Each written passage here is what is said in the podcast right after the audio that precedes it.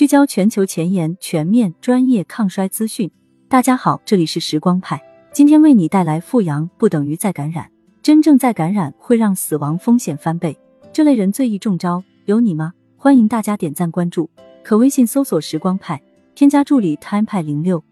前不久，一条三年前感染新冠的武汉女子又阳了的消息冲上热搜。许多国人都在最近一个月内经历了首次新冠感染，但再次感染的病例较为少见。但放眼全球，再感染病例数却并不罕见。如《卫报》记者 Linda Gates 就在过去两年多中经历了三次新冠感染。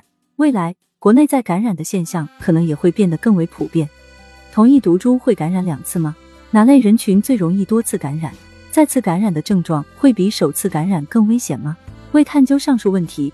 派派编译了美国公共广播电台、美国疾控中心等机构关于新冠病毒再感染的相关信息，一起来听。因为什么会再感染？首次康复后，大多数人会获得一定程度的免疫保护，免受重复感染。但随时间推移，这种免疫保护的效力会逐渐变弱。与此同时，新冠病毒在快速频繁变异，原有抗体无法抵御新毒株的威胁，从而增加再次感染的风险。二。首次感染多久后可能再感染？大多数在感染发生在首次感染后九十天以上。但美国疾控中心发表于二零二二年四月的研究指出，有几个人感染了两种不同的变体，且感染间隔不到九十天。此外，一项尚未经同行评审的预印本研究指出，二零二零年三月至二零二一年三月期间，丹麦有百分之六十的非奥密克戎变体在感染发生在首次感染后的两个月之内。这意味着首次感染后获得免疫保护的时间可能比我们想象中更短。三，再感染的概率有多大？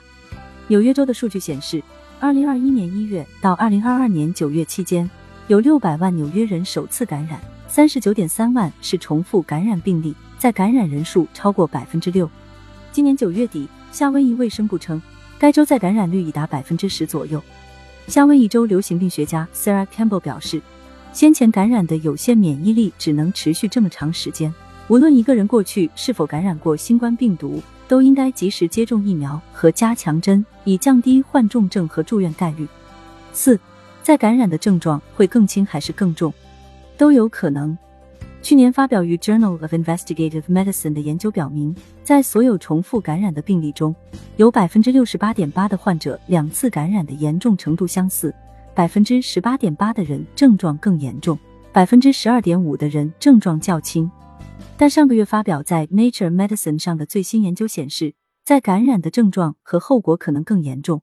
该研究指出，与仅感染过一次的患者相比，重复感染研究中的患者死亡风险增加一倍多，住院风险增加三倍多，肺部患病与心脏病风险均高出三倍多，患神经系统疾病的可能性高出百分之六十。此外，患血液、肾脏、糖尿病、骨骼和肌肉以及心理疾病的风险也更高。五，奥密克戎变体会增加再感染的几率吗？会。美国疾控中心报道表明，患者有可能再感染与初次感染相同变体的病毒，也有可能再感染不同变体的病毒。而自从奥密克戎出现后，其亚变体导致再感染风险大幅增加，尤其是 BA 五和 BA 四这两个亚变体。特别擅长逃脱疫苗和此前感染对身体产生的保护效应。斯坦福大学医学教授 Dean Winslow 表示，奥密克戎亚变体导致了目前大多数的再感染病例。好消息是，与最初的 Alpha 或 Delta 等变种相比，奥密克戎变种的毒性确实较低，它们不太可能引起严重疾病。六，疫苗有助于预防再感染吗？会。西奈山伊坎医学院微生物学系教授兼系主任 Peter Pallis 表示，接种疫苗有助于预防再感染，即使以前阳过，也最好接种疫苗，特别是首次感染症状较重的患者。接种疫苗后，哪怕再感染，症状可能会明显减轻，但疫苗也不是万能的。美国疾控中心报道，疫苗抵御轻度或中度症状的能力会在接种四个月后开始减弱。接种疫苗或许不能保证你完全不感染。但总会保护你不至于上呼吸机进重症监护病房或死亡，Palis 表示。七，哪些人在感染的风险比较高？根据今年十一月发表于 Vaccines 上的研究，新冠再感染的风险取决于免疫状态、感染严重程度、交叉免疫情况、年龄和其他免疫因素，如 T 细胞和 B 细胞记忆或缺乏抗体中和能力。因此，以下人群在感染风险较高：因未接种疫苗、接种过一针但时间超过一百二十天的个体在感染的风险较高；二、医护人员再感染的风险是非医护人员的两倍多；三。患有慢性肾功能衰竭、心血管疾病、支气管肺病、神经病和自身免疫性疾病的患者再感染的风险增加。此外，研究人员指出，由于活动范围有限与较少聚集，六十至七十九岁老年人群的再感染风险较低。八、复阳代表再感染吗？在已经阳过的人群中，阳性症状时有反复，上午退烧，晚上发烧，也有人康复几天后再次出现感冒症状。根据加州大学旧金山分校医学系教授兼系主任罗伯特·瓦赫特的说法，服用药物几天后症状卷土重来，抗原呈阳性，可能不是再感染，而是症状反弹，常见于服药后二至八天。有病例在初次感染时患有咽痛、疲劳和头痛，在服用辉瑞 Paxlovid 后症状明显改善，核酸转阴，但四天后又出现了新的症状，重感冒并伴有充血，核酸复阳。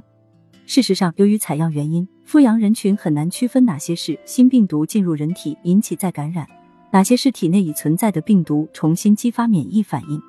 但牛津大学研究表明，病情反复不一定代表再感染，许多人病情复发可能是体内原有病毒被重新激活。卢森堡国家卫生局流行病学和微生物基因组学负责人 Joe Mossong 指出，新冠病毒会造成长期感染。其庞大的基因组结构可能让他们以极低的水平蛰伏体内，逃避免疫系统的追踪，但随时准备再次发动攻击。他们在身体不同部位的持续时间可能比呼吸区域更长，嗅觉和味觉的持续丧失，可能就是因为病毒在体内长期存在并持续以低水平复制。